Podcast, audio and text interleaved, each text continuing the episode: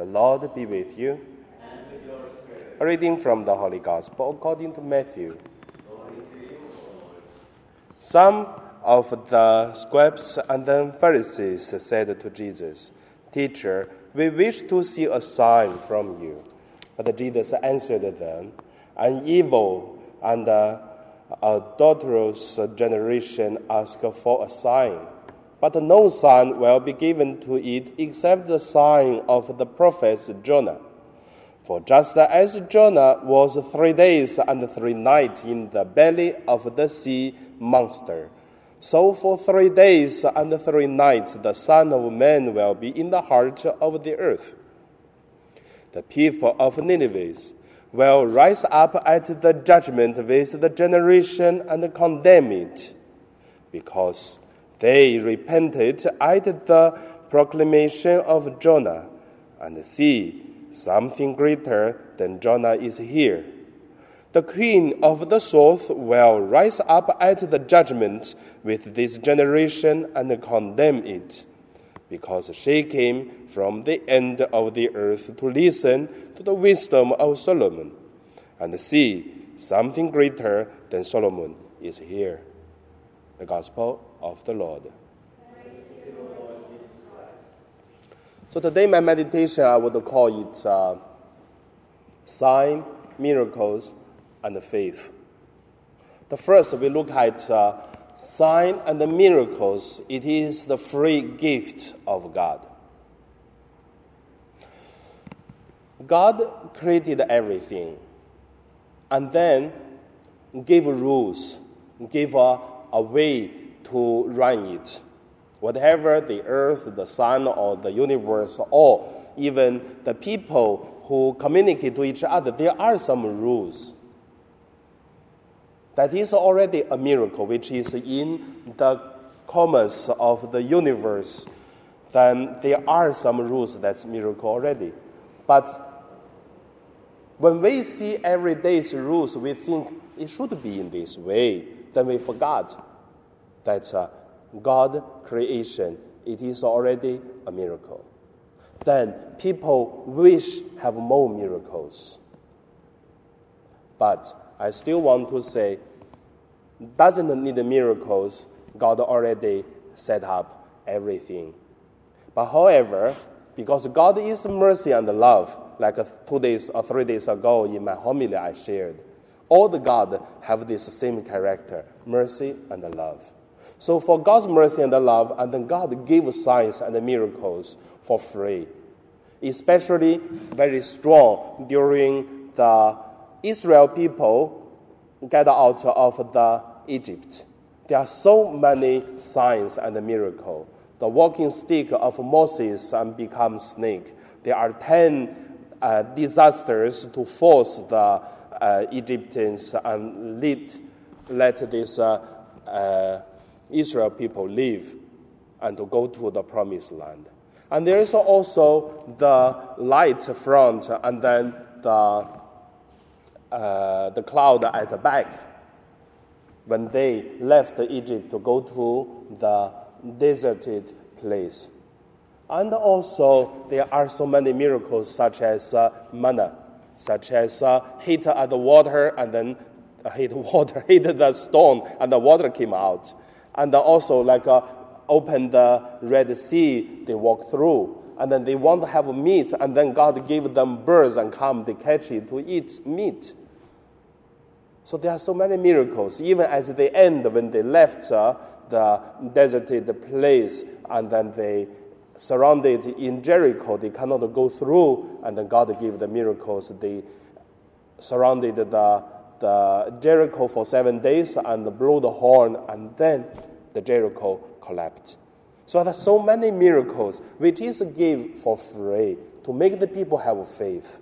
That is why the Jews until today then reflect what God did to them. That's the storytelling until now.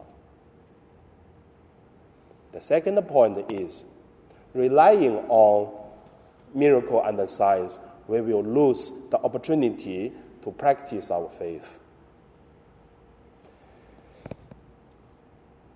I don't know, do you join the charismatic uh, group or not? I would say I'm the result of charismatic. Because in the 1993, the charismatic movement started in my hometown in mainland China. Then I see a lot of miracles. I see the persecutions from the government. I see the priest and bishop die in the persecution. At the same time, uh, personally, I experienced a lot around that uh, 1993 until 1995, that three years. Then I want to become a priest. That's why I would say I really experienced the charismatic. So I saw miracles, which is make people change, and that's the start, which is beautiful. But also I saw the people looking for miracles and they enjoy the miracles and also stop at the miracles. Stop means they're only looking for miracles, but the life never change. Drunk, still drunk, steal to steal, and then blame others to blame the rumor, still rumor others, and at the same time doing bad things, continue doing bad things, but at the same time have miracles. And then let the people look at the Catholic to say, look at these Catholics. They talk about God, they said they are miracles, but their life terrible. Then charismatic movement stopped, naturally died. Started 1993, is ended in 1997. Only a few years, no more. Why? Because only looking for miracles, but no practice of faith, no repentance, because that it is more important. When we rely on miracles, we rarely think, okay, have problem, okay, we pray to God and God will solve the problem.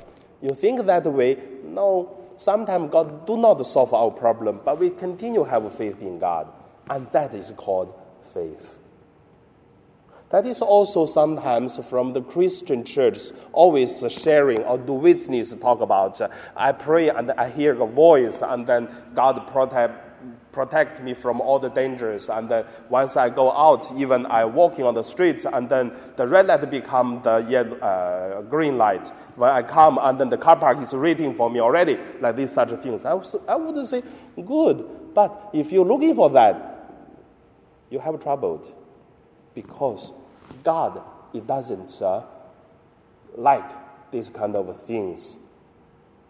Who it is God most like? Look at the Jesus Christ on the cross. That is the beloved Son. That's the best way. So, miracles, science is really a gift when it is need. For example, when we go to the pilgrimage to Lourdes, to go to Fatima's, to go to um, Medjugorje, and then they saw miracles, which is good. And some people also ask why the miracle doesn't happen in my life. I would say because you're lucky enough, do not need a miracle to change your life. You have a strong faith already, do not need. And the poor people need more miracles. So that's the second point. Practice faith. Do not rely on miracles, but if need, God will give. And the third point is faith. I would say who have the most the stronger faith? Jesus Christ has the most the stronger faith. His disciples do not follow him. He has so many enemies scribes, elders, and then priests, and also Pharisees, and then even a lot of the Romans, so many people. And then what Jesus want to do, people do not understood. I mean, that is the loneliness of Jesus Christ. When Jesus was kneel on the cross, Jesus even shouted out to say, Father, Father, why you abandon me? For three years, Jesus doing mission. For 30 years, Jesus lived with uh, Mary and Joseph in Nazareth. And Jesus never feel this kind of abandoned by Father. Because when Jesus was preaching, he always say, Father, I love you because you hide these things from the people who are wise and intelligent, but reveal it this to the children like. So you can see Jesus, when talk about he's always using Father, Father. He has connection with the Father all the time. But on the cross, he said, Father, why you abandon me? So the loneliness, these things, such many, but Jesus still have faith. in Father, in God. So I would say that is the best model for us.